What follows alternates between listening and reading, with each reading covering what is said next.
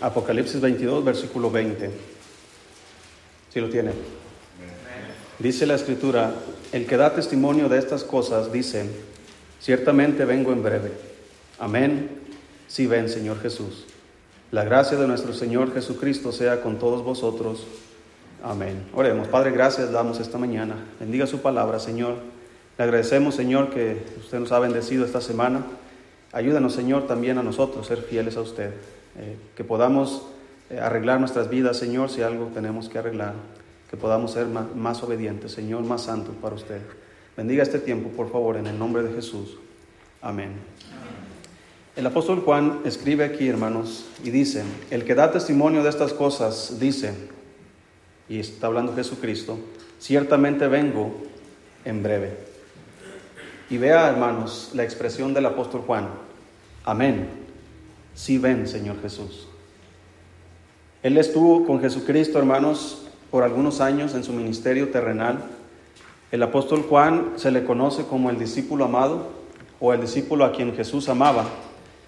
El apóstol Juan, hermanos, estuvo con Cristo desde, si recuerda, cuando él estaba pescando y que el Señor eh, llamó a ellos cuando estaban enmendando las redes con su padre y les dijo a él, a, su hermano Jacobo, a, otros pescadores, Pedro y su hermano, eh, desde ahora seréis pescadores de hombres. Ellos estuvieron con Jesús, hermanos, entrando y saliendo por Galilea, por las diferentes ciudades, estuvieron en el mar, ellos estuvieron cenando, comiendo, durmiendo con Jesús, viajando con Jesús. Hermanos, en los últimos días de, Cristo en la tierra, eh, ellos estuvieron con, con, Jesucristo, hermanos, en la última cena, estuvieron en Getsemaní. Eh, eh, fue cuando Jesús tomó a Pedro, a Juan y a Jacobo y los llevó aparte y Jesús empezó a orar. Después Jesús fue apresado y fue llevado ante el sumo sacerdote y el apóstol Juan, hermanos, siempre estaba ahí presente. El apóstol Juan, hermanos, cuando Cristo fue condenado y fue crucificado, él estaba al pie de la cruz. Jesucristo le dijo al pie de la cruz, le dijo a Juan, he aquí tu madre, acerca de María. Y le dijo a María, mujer, he ahí tu hijo, acerca de Juan. Había una estrecha relación entre Juan y Jesucristo. De hecho, cuando Jesucristo le dijo a Pedro, hermanos, eh, Pedro le preguntó a Jesucristo acerca del discípulo a quien Jesús amaba y le dijo, ¿y este qué? Y Jesucristo dijo, si yo quiero que este quede hasta que yo venga que a ti, sígueme tú.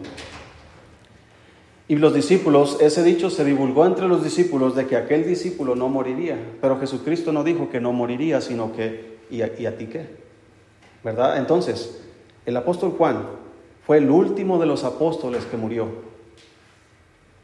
Él escribió el libro de Apocalipsis estando en una isla, desterrado. Se dice que el apóstol Juan, hermanos, fue hervido en aceite. Y él está escribiendo estas últimas líneas. De, probablemente escribió muchas cosas más. Él mismo testificó en su evangelio que si se escribieran las cosas que Jesús hizo, no cabrían en el mundo los libros que se habrían de escribir. Probablemente él en sus predicaciones mencionaba cosas que tal vez en sus escritos no están ahí. Muchas cosas. Pero lo único que a mí se me viene a la mente, estas últimas palabras del apóstol Juan, es su anhelo de volver a ver a Jesucristo. Si ven, Señor Jesús. ¿Usted no tiene ese anhelo, hermano? Ahora, él fue alguien quien vivió con él, él mismo testificó en, en, Primera de Juan que, que, él mismo eh, palparon sus manos, lo vieron, con lo vieron con sus propios ojos. Y nosotros, hermano, que no le hemos visto, él le había visto y después Jesús se fue, hermanos, y ahora ya no le puede ver y tiene ese anhelo de volver a ver a Jesucristo. Y él da testimonio de estas cosas diciendo, ciertamente vengo en breve, y él dice, amén. Así sea. Si ven, Señor Jesús.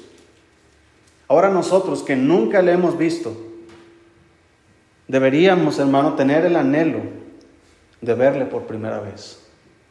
Él, él, le conoce, el apóstol Juan, hermanos, él sabía cuál era el físico de Jesucristo, él sabía la estatura, el color de piel, el color de cabello, de ojos, y él conocía exactamente cómo es Jesucristo. Y Jesucristo cuando resucitó a los muertos se apareció a sus discípulos y con el mismo cuerpo que tenía, con las heridas en las manos, en el costado, en los pies, el Señor Jesucristo, hermano, así ascendió a los cielos y está a la diestra de Dios. Y Él vendrá por segunda vez. Pero Él da testimonio diciendo, ciertamente vengo en breve.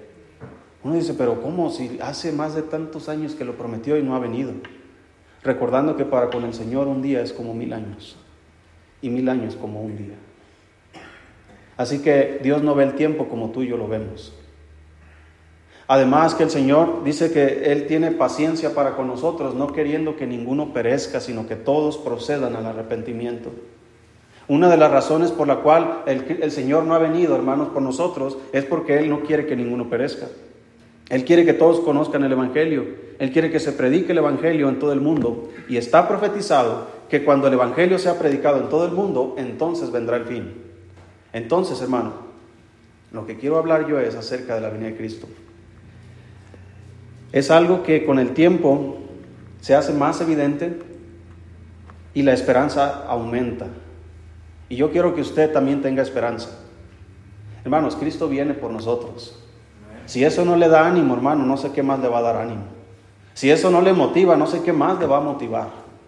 Cristo viene por nosotros. Hay cristianos, hermano, que están tan metidos en este mundo que casi estoy seguro que le están orando al Señor, Señor, espérate un poquito más. Porque tengo tantas cosas que hacer aquí en el mundo. Hermano, dígame, ¿qué es más importante que usted tenga que hacer en este mundo que estar en la presencia de Dios? Dígame, o sea, usted no va a estar en el cielo diciendo, ¡ay, Señor, ¿por qué viniste por mí?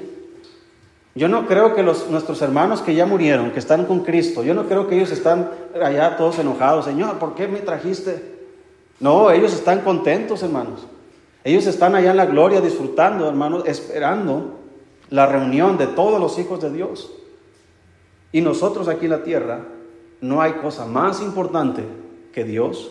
No hay evento más importante que venga por delante que la venida de Cristo. Y la la venida de Cristo, hermano, es tan real, tan evidente, que pudiera ser esta misma tarde que el Señor venga por nosotros. Sus planes de mañana se van a acabar. Ya no tiene que ir a trabajar. Ah, por fin, ¿verdad? Señor, ven mejor. Todos tenemos planes en esta vida, tenemos deseos, anhelos, quisiéramos lograr esto, quisiéramos lograr aquello. Pero hermanos, la venida de Cristo es muchísimo mejor que cualquier plan que tú tengas. Y no es porque unos ¿verdad? Porque quieras salirte de tus problemas, quieras salirte del, trabajo, de las necesidades, de todo lo que el mundo eh, nos trae, hermanos, sino simplemente porque con Cristo es muchísimo mejor estar. Pablo dijo, ¿verdad? Que es mejor estar con Cristo que estar aquí en la tierra.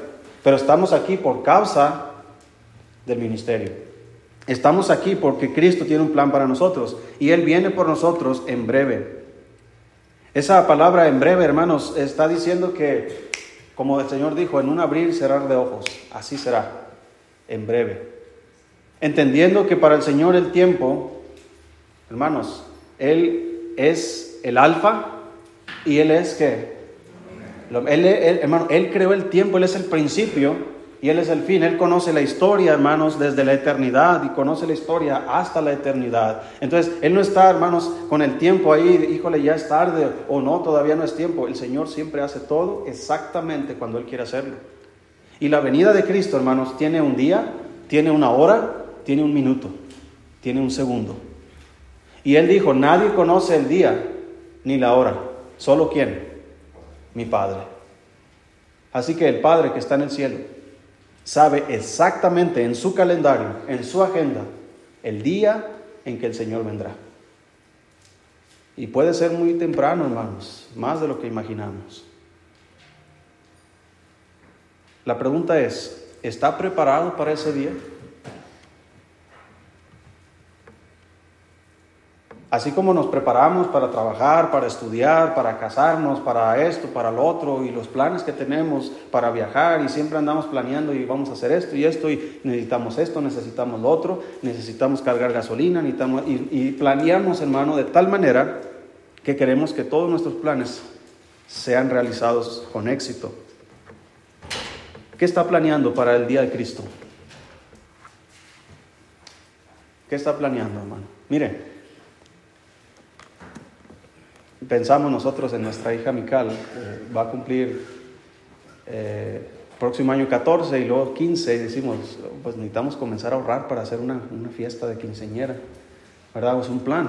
No sabemos si vamos a llegar ese día, pero haces un plan. ¿Verdad? Te preparas. Haces un ahorro. Cristo va a venir. ¿Qué estás haciendo? ¿Qué estás planeando? Si Cristo llegara ahorita, hermano.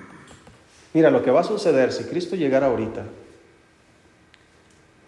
Los muertos en Cristo resucitarán primero.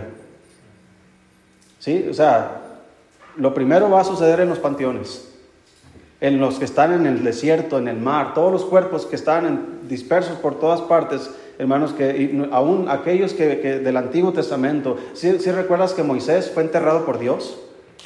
Que, nadie conoce su sepultura. Bueno, pues ese cuerpo va a salir de esa, de esa tumba. El cuerpo de Moisés, el cuerpo de José, de David, de todos los santos hermanos que han existido desde, desde el comienzo hasta el último santo que murió antes de la venida de Cristo, sus cuerpos saldrán de las tumbas.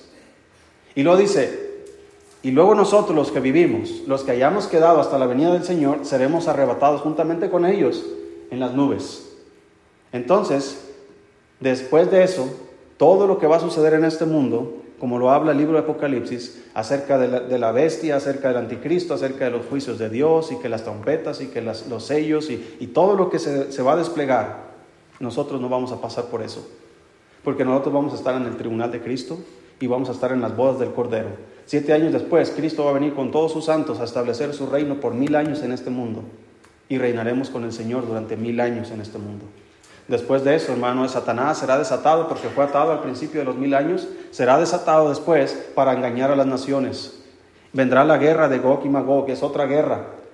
Y, Dios va a destruir, hermanos, por completo a sus enemigos. Y, y dice la Biblia que descenderá del cielo la nueva Jerusalén, donde nosotros viviremos con el Señor para siempre, donde no habrá sol ni luna, porque el Señor será su propia lumbrera. Y ahí estaremos para siempre con el Señor. Es la santa ciudad la nueva Jerusalén, aquella que el Señor dijo, voy pues a preparar lugar para vosotros, para que donde yo esté, vosotros también estéis. Así que nos esperan buenas cosas. Esa ciudad, hermanos, es de oro. Sus calles son de oro.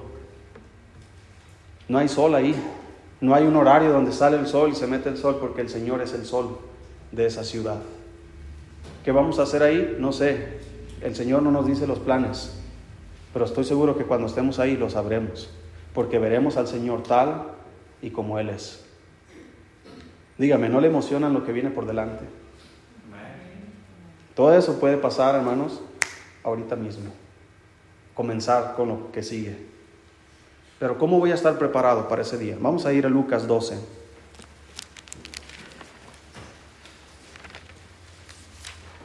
Lucas 12.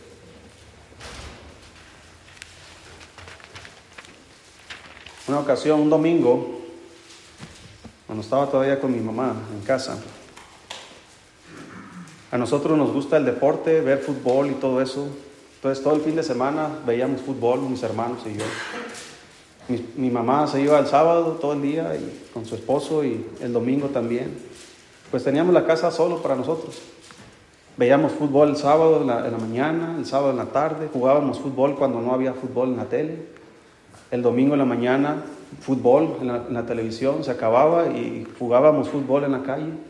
En la tarde veíamos el resumen de todo el fútbol que habíamos visto. Un domingo en la mañana salió mi mamá y su esposo y nos dijo, ese carro, había un carro viejo que tenían ahí en, la casa, estaba empolvado, lávenlo. Ok. Pero ellos se fueron y nosotros viendo fútbol, jugando fútbol, en la noche, cuando escuchamos el carro que venían, el corazón comenzó a acelerarse. Comenzamos a tener temor porque no habíamos lavado el carro. Llegó, se estacionó y eh, entraba en una cochera donde el carro estaba ahí y entraba y con todas las luces, hermano, alusaba todo el carro polvoso ahí. Salimos corriendo, agarramos una cubeta y, empezamos a tapar la evidencia. Pero ya había visto todo el polvo. Sale del carro enojado, nos quita los trapos, nos quita la cubeta y él se pone a lavarlo. Nos sentimos tan miserables en ese día.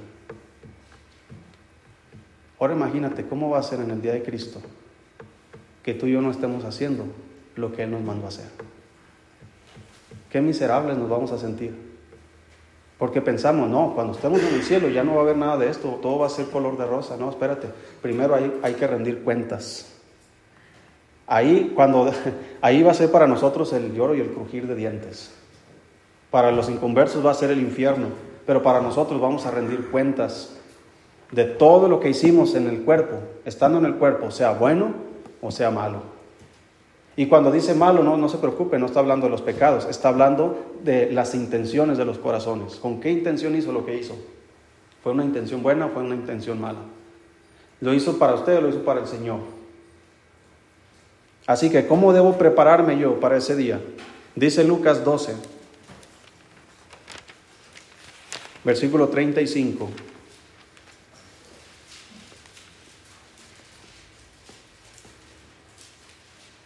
Si está ahí, hermano.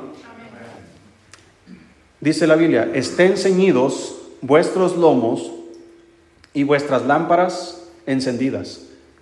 Y vosotros sed semejantes a hombres que guardan, aguardan a que su Señor regrese de las bodas, para que cuando llegue y llame, le abran enseguida. Bienaventurados aquellos siervos a los cuales su Señor, cuando venga, halle velando. De cierto os digo que se ceñirá y hará que se sienten a la mesa y vendrá a servirles. Y aunque venga a la segunda vigilia y aunque venga a la tercera vigilia, si los hallare así, bienaventurados son aquellos siervos. Pero sabed esto, que si supiese, supiese el padre de familia a qué hora el ladrón había de venir, velaría ciertamente y no dejaría minar su casa. Vosotros pues también estad preparados, porque a la hora que no penséis, el Hijo del Hombre vendrá. Entonces Pedro le dijo, Señor, ¿dices esta parábola a nosotros o también a, todos? Y Jesús y, dijo el Señor, ¿quién es el mayordomo fiel y prudente al cual su Señor pondrá sobre su casa para que a, tiempo les dé su ración? Bienaventurado aquel siervo al cual cuando su Señor venga le haya haciendo así. En verdad os digo que le pondrá sobre todos sus bienes. Mas si aquel siervo dijera en su corazón, mi señor tarda en venir, y comenzare a golpear a los criados y a las criadas, y a comer y a beber y a embriagarse, vendrá el señor de aquel siervo en el día que él, que éste no espera, y a la hora que no sabe, y le castigará duramente y le pondrá con los infieles. Aquel siervo que conociendo la voluntad de su señor no se preparó, ni hizo conforme a su voluntad, recibirá muchos azotes. Mas el que sin conocerla hizo cosas dignas de azotes, será azotado poco. Porque a todo aquel a quien se haya dado mucho, mucho se le demandará. Y al que mucho se le haya confiado, más se le pedirá. Para resumirlo, vamos a rendir cuentas. Cristo viene y vamos a rendir cuentas. ¿Qué cuentas va a dar? Yo sé que en las empresas, en los negocios, hay auditorías, se llama, donde llegan a checar, ¿verdad?, cómo están las cosas, cómo están las finanzas, cómo están, eh, no sé, el lugar, ¿verdad?, cómo está la herramienta, cómo está la seguridad, y checan y comienzan a tachar las cosas que están mal, ¿verdad? Y comienzan a, pedir requerimientos de esto, y tienes que hacer esto, tienes que poner aquí un, un extinguidor, tienes que abrir una puerta de salida de emergencia por acá, tienes que poner esto acá, y comienzan, entonces, hermano, haga de cuenta que esta enseñanza es como una auditoría para usted. ¿Qué necesita modificar en su vida? Porque cuando Cristo venga, Él quiere hallar a sus siervos. Y no está hablando del pastor, está hablando de todos nosotros. Nos quiere hallando, nos quiere fieles. Nos quiere haciendo lo que nos pide que hagamos. Así que si no está haciendo nada para el Señor, si no está procurando cumplir los mandamientos del Señor, cuando Él venga, créame hermano que no le va a pasar muy bien ese primer encuentro. Vamos a estar contentos, gozosos en la presencia de Dios, pero al rendir cuentas, hermano, vamos a pasar vergüenzas tal vez. ¿Cómo debemos estar preparados? Dos cosas. En el versículo, estamos en el capítulo 12, versículo 35, dice, estén ceñidos, ¿qué cosa? Vuestros lomos y vuestras lámparas encendidas. Y luego pone algunos ejemplos. Entonces esas dos cosas, hermanos, nos preparan a nosotros para la venida de Cristo. Yo prediqué este mensaje eh, en el 2020, en agosto del 2000, no, noviembre del 2020. Prediqué este mensaje. Si recuerda, desde marzo comenzó la pandemia y todo esto, y cómo se venía. Hermano, yo, yo sí creí, hermano, que, que el tiempo estaba bien cerca, y lo sigo creyendo. La cosa es, hermano, que cuando digan paz y seguridad, cuando pensemos, eso está hablando la gente allá afuera, cuando ellos crean que ya lograron sus cometidos, que ya todo está bien, que ya la economía está bien, que ya no hay guerra, que hay paz, entre comillas, en el mundo, entonces vendrá sobre ellos, dice la Biblia, destrucción repentina. Y podría ser, podríamos aplicar eso a nosotros.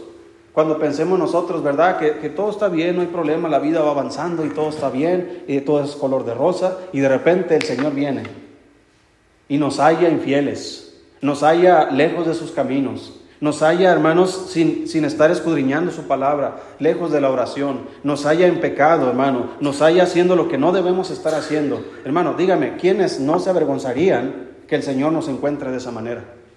Haciendo lo que no debemos.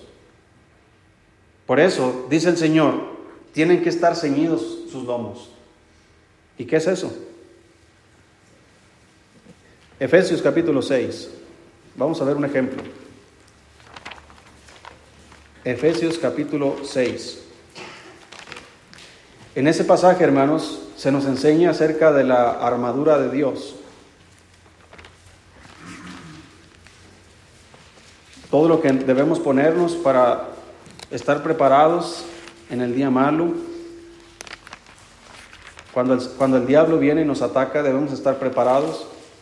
Debemos ponernos toda la armadura de Dios para que podáis estar firmes contra las acechanzas del diablo.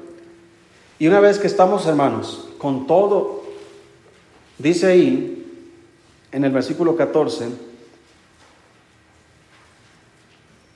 estad pues firmes, ceñidos vuestros lomos con qué cosa? con la verdad. Ceñidos vuestros lomos con la verdad. Mire, voy a, decirlo de una manera que se pueda entender. Ceñirse los lomos, hermanos, ahorita lo vamos a ver más con la Biblia. Ceñirse los lomos. Recuerda que los judíos vestían túnicas.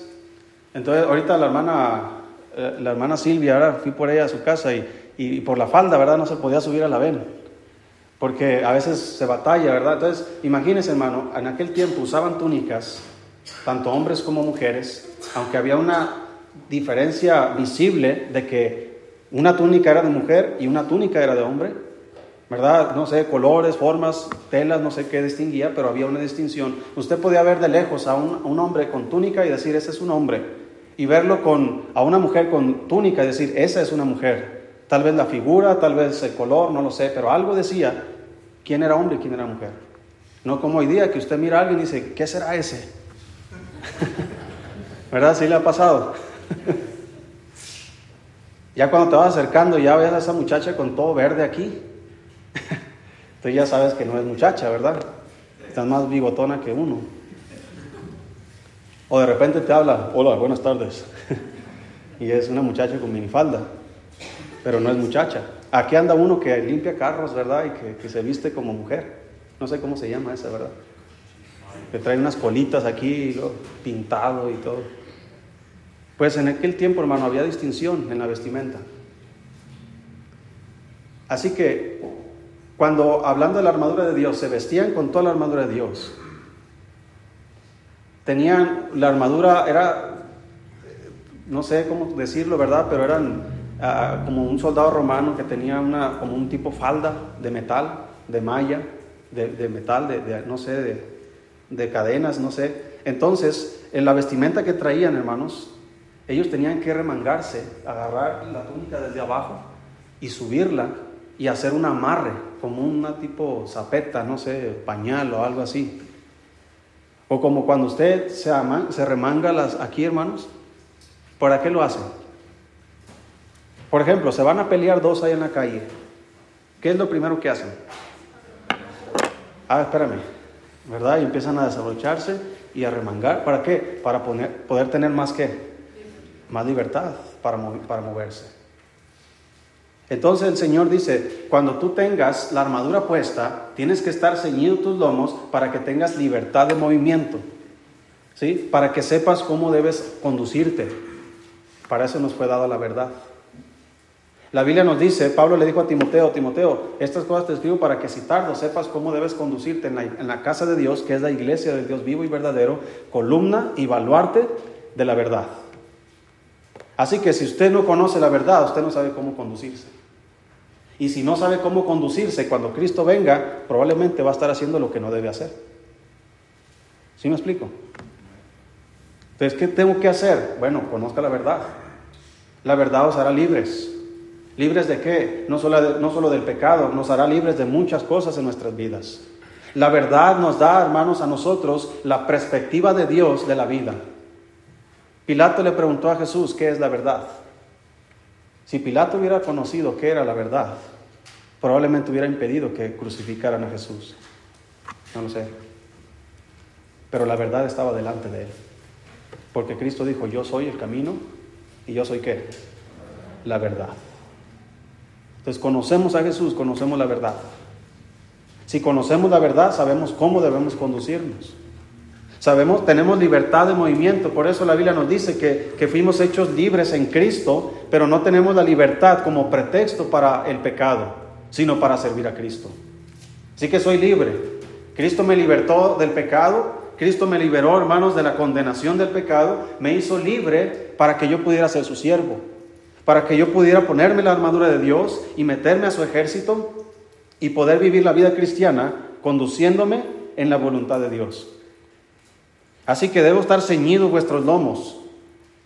Si cuando Cristo venga, yo debo estar ceñidos los lomos con la verdad. Debo seguir creyendo lo que creo. Debo seguir defendiendo, hermanos, la palabra de Dios. Ningún falso profeta, hermano, debe movernos de nuestra, de nuestra posición en Cristo. Debemos conocer la doctrina fundamental. Debemos conocer la palabra de Dios, hermano, porque la palabra de Dios es verdad. Así que si usted se aleja de la Biblia, usted no tiene la verdad. Usted no conoce la verdad, aunque intelectualmente la conozca. Mientras no estemos obedeciendo la verdad, nuestra forma de vivir no es la correcta. Y cuando Cristo venga y nos haya así, seremos avergonzados. Dice también, hermanos, 1 Pedro 1.13. Vaya más adelante, por favor.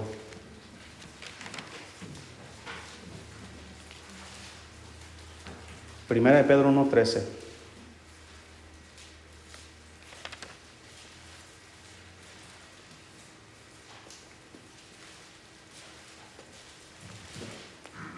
¿Sí lo tienen? Por tanto, dice la Biblia, ceñid los lomos de vuestro entendimiento, sed sobrios y esperad por completo en la gracia que se os traerá cuando Jesucristo sea manifestado. ¿Cómo? como hijos obedientes. No os conforméis a los deseos que antes teníais estando en vuestra ignorancia, sino como aquel que os llamó es santo, sed también vosotros santos en toda vuestra manera de vivir, porque escrito está, sed santos, porque yo soy santos. Y si invocáis por Padre aquel que sin acepción de personas juzga según la obra de cada uno, conducíos en temor todo el tiempo de vuestra peregrinación. Somos peregrinos, hermanos, estamos de paso en este mundo. Nuestra ciudadanía está en los cielos, de donde esperamos al Salvador. Entonces, el día que Cristo venga por nosotros, ese día termina nuestra peregrinación. Pero mientras tú y yo seguimos aquí, y mientras Cristo no venga, somos peregrinos. Debemos conducirnos en temor todo el tiempo de vuestra peregrinación. Yo no debo ser un cristiano piadoso solo el domingo por la mañana. Yo no debo ser un cristiano piadoso solamente cuando me corresponde, cuando me topo con el pastor o cuando voy con alguien de la iglesia. Hermanos, debemos ser cristianos piadosos todos los días, todo el tiempo, porque somos peregrinos. Soy ciudadano del cielo, así que debo comportarme como uno de, como tal. No somos de este mundo. Así que debemos renunciar al mundo, debemos renunciar a los deseos mundanos, debemos adaptarnos y someternos a la voluntad de Dios. Y la única forma es conociendo la verdad. Por eso dice la Biblia, debemos ceñir los lomos de vuestro entendimiento. ¿Qué tan preparados estamos en nuestro entendimiento? ¿Qué tanto conoce la Biblia? ¿Qué tanto conoce de Cristo? ¿Qué tanto conoce de la iglesia? ¿Qué tanto conoce de los mandamientos del Señor? Es por eso que en la pandemia, hermano, muchos cristianos estaban bien asustados de que ya... Eh, es más, ¿cuántos de ustedes ya tienen tres vacunas? Tres dosis. ¿Ya tienen la marca la bestia? ya tienen los tres seis, ¿verdad? Pero muchos estaban bien asustados. No, no, no, no se pongan la, vacuna porque, porque esa es la marca de la bestia. Oye, ¿qué tanto lees tu Biblia? Para empezar, si eso fuera cierto, ya los cristianos ya no estaríamos aquí. Porque al principio dije, cuando Cristo venga, los muertos en Cristo resucitarán primero. Y luego nosotros, los que hayamos quedado, seremos arrebatados juntamente con ellos para estar en las nubes con el Señor.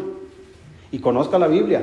Después de eso es cuando se desatan, hermanos, los siete años de tribulación en este mundo. Durante los primeros tres años y medio va a haber paz entre comillas. El anticristo va a, va a hacer paz con el pueblo de Israel. El anticristo va a, hermanos, de alguna manera va a convencer al mundo de que él va a traer estabilidad económica, se va a promover todo lo que es la marca la bestia, se va a promover todo lo que es eh, en la mano derecha, en la frente, para que puedan comprar, puedan vender. Todo eso va a ser de una manera tan natural. Pero a los tres años y medio se va a destapar por lo que es y va a comenzar a, con mano dura. Y es cuando los juicios de Dios que aparecen en Apocalipsis van a venir sobre la tierra. Pero tú y yo ya no estamos aquí. Así que esos cristianos se preocuparon de Oquis. Yo creo que todavía siguen preocupados. Pero hermanos, lo que es verdad es que Cristo viene pronto y Él quiere que estemos preparados. Mire, hay, una historia en el Antiguo Testamento. Quiero que vaya para allá, por favor. Éxodo capítulo 12. Esta historia, hermanos, de la salida de Israel de Egipto es un ejemplo de la salida de los hijos de Dios de este mundo.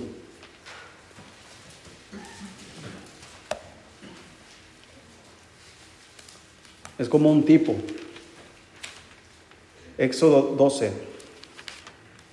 Sí conoces la historia, ¿verdad? Cuando los hijos de Israel salieron de Egipto, después de las plagas y que Faraón no dejaba ir al pueblo y, otra plaga y otra plaga. Al final, la última plaga que fue la muerte de los primogénitos. Fue ahí cuando Faraón dijo, ya, váyanse todos. Dice ahí, Éxodo 12, versículo 1. ¿Sí está ahí?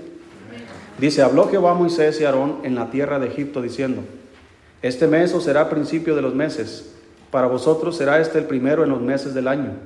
Hablad a toda la congregación de Israel diciendo, en el día, en el 10 de este mes tómese cada uno un cordero según las familias de los padres, un cordero por familia.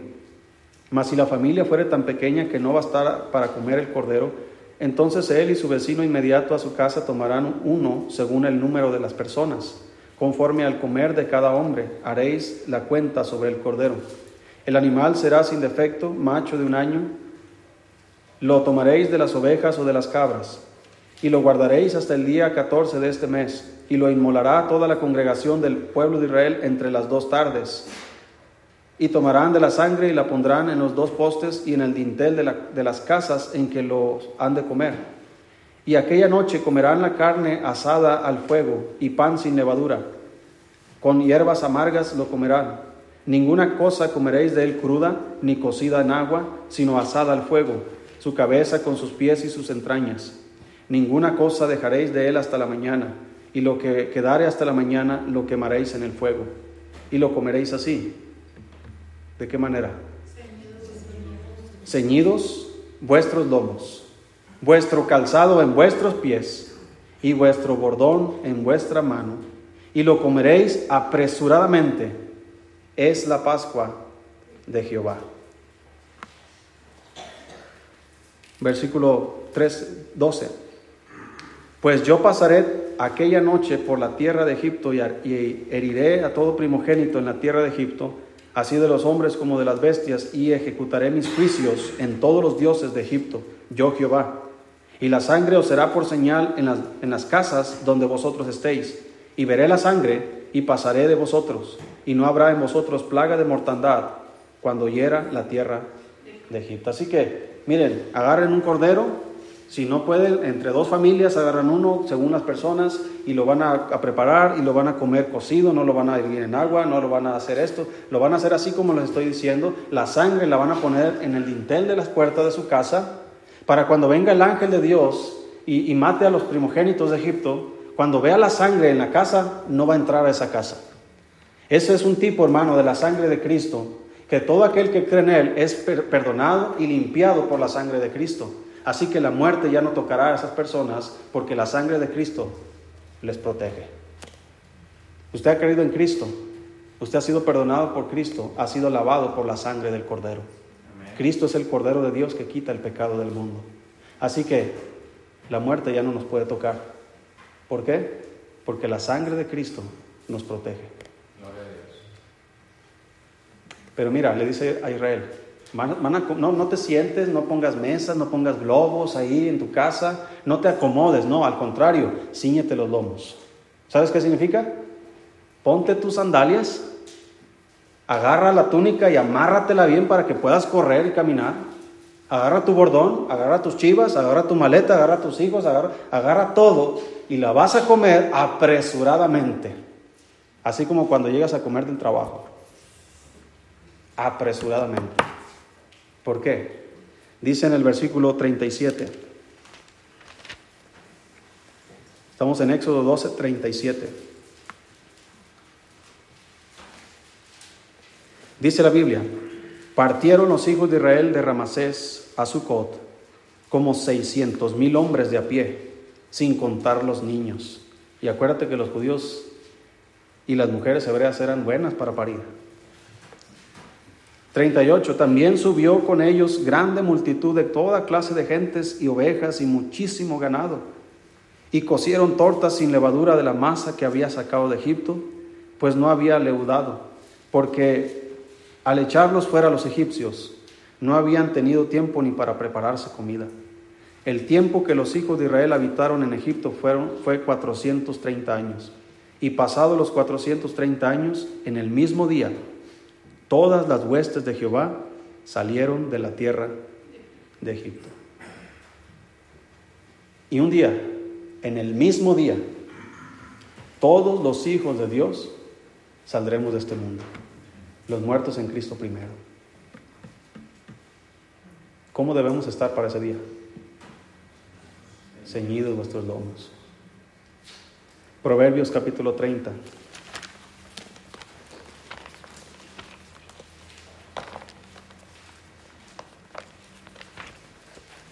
Dice la escritura aquí,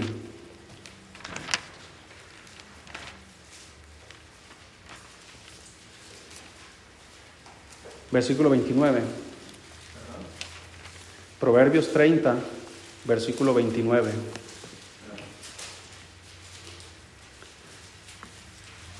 El rey Salomón escribe estas palabras y dice, tres cosas hay de hermoso andar y la cuarta pasea muy bien. El primero, el león, fuerte entre todos los animales, que no vuelve atrás por nada ¿Y luego qué dice hermano? El ceñido de lomos. Asimismo el macho cabrío y el rey, quien nadie resiste. Tres cosas de hermoso andar. Entre ellas, el ceñido de lomos.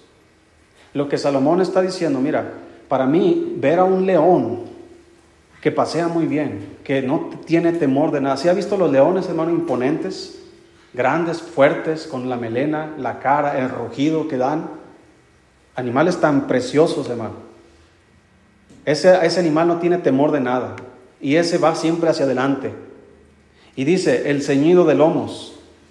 Entonces, para, para, Salomón, ver a un león, hermanos, tan precioso, que no tiene temor, que siempre va y, y siempre hace lo que quiere, león, en cuanto a su naturaleza, dice el ceñido de lomos también es de hermoso andar.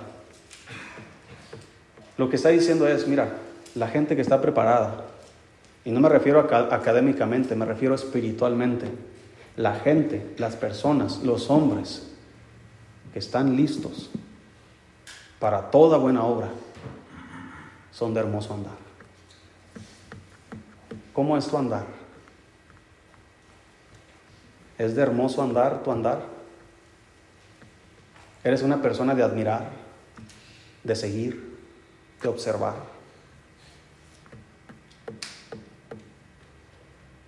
Debemos estar preparados, hermano, con nuestros lomos ceñidos. Y para terminar, Solo quiero mencionar una cosa. Estén vuestras lámparas encendidas. Hay una parábola, hermanos, que habla acerca de la venida de Cristo, acerca de las vírgenes. Si recuerda las vírgenes, que un grupo de ellas tenía aceite suficiente y el otro grupo no tenía más que poco de aceite. La interpretación no quiero meterme en detalles, pero lo que quiero decir es que unas estaban preparadas y otras no estaban preparadas.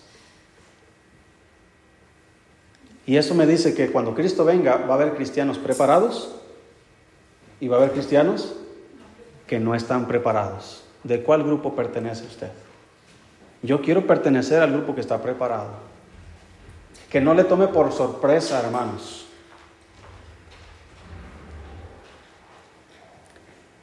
Hay veces que hay cosas que nos toman por sorpresa porque no estamos pensando en esas cosas, no estamos al tanto de esas cosas, no estamos conscientes de esas cosas. Y suceden estas cosas y nos sorprendemos. ¡Wow! ¿Cómo pasó esto?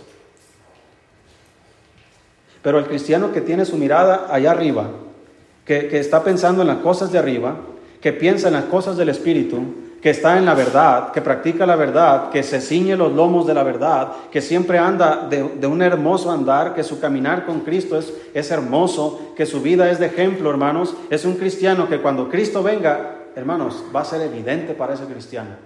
No le va a sorprender que Cristo venga tal día. Es, es verdad que no sabemos si Cristo va a venir ahorita, pero si Cristo viene ahorita, muchos de nosotros vamos a estar de repente, ah, caray, ¿qué pasó? No que iba a venir más después. No que según allá lo que, que, el 80 años y 70 años, no sé qué. Y ya no hay vuelta atrás, hermano. Ahora, el único consuelo para muchos cristianos es que van a estar en el cielo. Pero Cristo no solamente quiere llevarnos al cielo, hermano. Si Cristo nos hubiera, que, nos hubiera llevado al cielo o su única intención es llevarnos al cielo, el día en que usted y yo conocimos a Cristo, ¿no sería conveniente que ese día nos hubiera llevado al cielo? Si esa es la intención de Cristo. Pero Él, hermanos, nos ha dejado con un propósito para que nosotros podamos hacer frutos que permanezcan. Y en el cielo habrá muchos sin fruto. Así que ceñidos vuestros lomos y estén vuestras lámparas encendidas. Dos versículos, Efesios 5.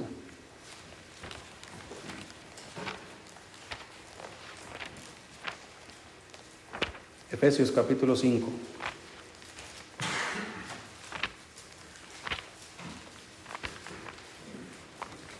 Dice ahí, hermanos, el versículo 8.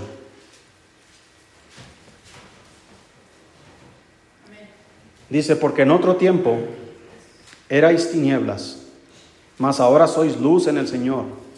Andad como hijos de qué? De luz. Debemos andar como hijos de luz. Debemos ser cristianos que reflejan a Cristo. Y el siguiente versículo, Primera Tesalonicenses capítulo 5.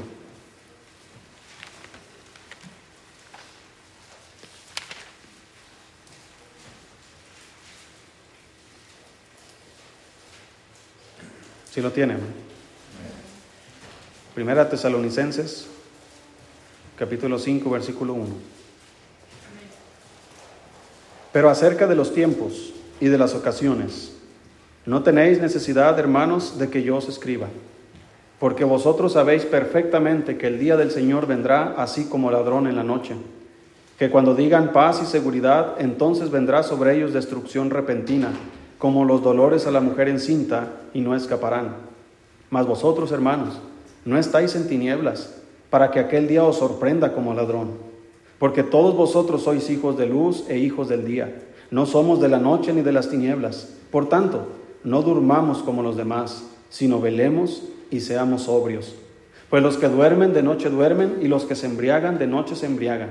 Pero nosotros, que somos del día, seamos sobrios, habiéndonos vestido con la coraza de fe y de amor y con la esperanza de salvación como yelmo.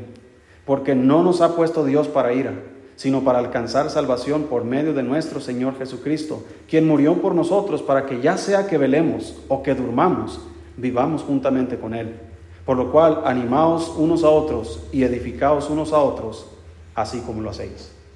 Fíjate cómo al final dice el apóstol Pablo, que Dios no nos ha puesto a nosotros para ira, sino para alcanzar salvación por medio de Cristo, quien murió por nosotros, dice, para que ya sea, vea las dos opciones, ya sea que velemos o qué, o durmamos, como las vírgenes, hay unas preparadas y hay unas que no están preparadas. Aquí hay cristianos que velan y hay cristianos que duermen. Pero dice, vivamos juntamente con Él, ya sea que velemos o que durmamos. Eh, esto dice, hermano, que nuestra salvación no depende de nuestras obras. Pero, hermanos, el Señor nos anima que estemos velando. Así que el que duerme se desentiende de todo. O usted está atento cuando duerme. ¿Verdad que no? Su cuerpo se relaja, se suelta, la baba sale, ¿verdad? Los ronquidos, su cerebro se apaga, cae en un profundo sueño. Así estamos dormidos, espiritualmente hablando. Nos desentendemos de las cosas de Dios. Y yo quiero animarle, hermano, que esté velando. Así que estad preparados, dice la Biblia. Si el hombre, el padre de familia, supiera a qué, en qué día, en qué momento el ladrón minaría su casa, ¿qué estaría haciendo usted? Es más, le voy a poner otro más fácil. Si usted supiera el día que el muchacho va a ir a su casa para hablar por su hija, ¿no estaría preparado? El hermano Jesús dice que tenía un arma ahí, ¿verdad?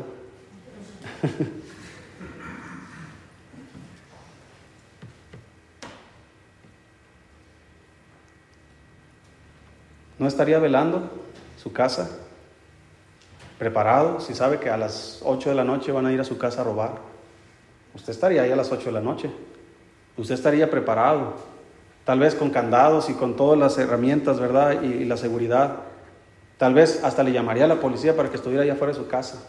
O le hablaría a sus amigos para que entre todos, ¿verdad?, agarraran al ladrón. No sé qué iba a hacer, pero usted iba a estar ahí pendiente.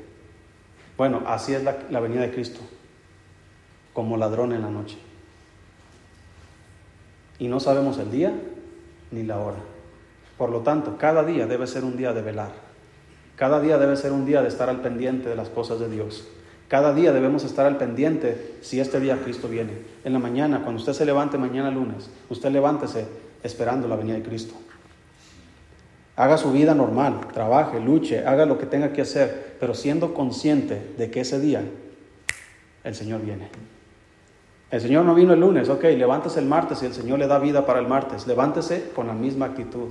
Ciña sus lomos, siga aprendiendo la palabra de Dios, siga acercándose con Dios, siga caminando con Dios, siga viniendo a la iglesia, siga haciendo el bien, siga haciendo todo lo que el Señor quiere que hagamos, siendo conscientes de que ese día tal vez el Señor venga. No vino el martes, no se preocupe, levántese el miércoles y el Señor le da vida y haga lo mismo. Hasta que Cristo venga, porque uno de esos días que usted se levante, va a ser el bueno. Y ojalá que ese día sea pronto. Ojalá que todos, hermano, tengamos el mismo deseo y el mismo anhelo del apóstol Juan al decir, sí ven Señor Jesús. Vamos a orar. Dios, gracias por su palabra.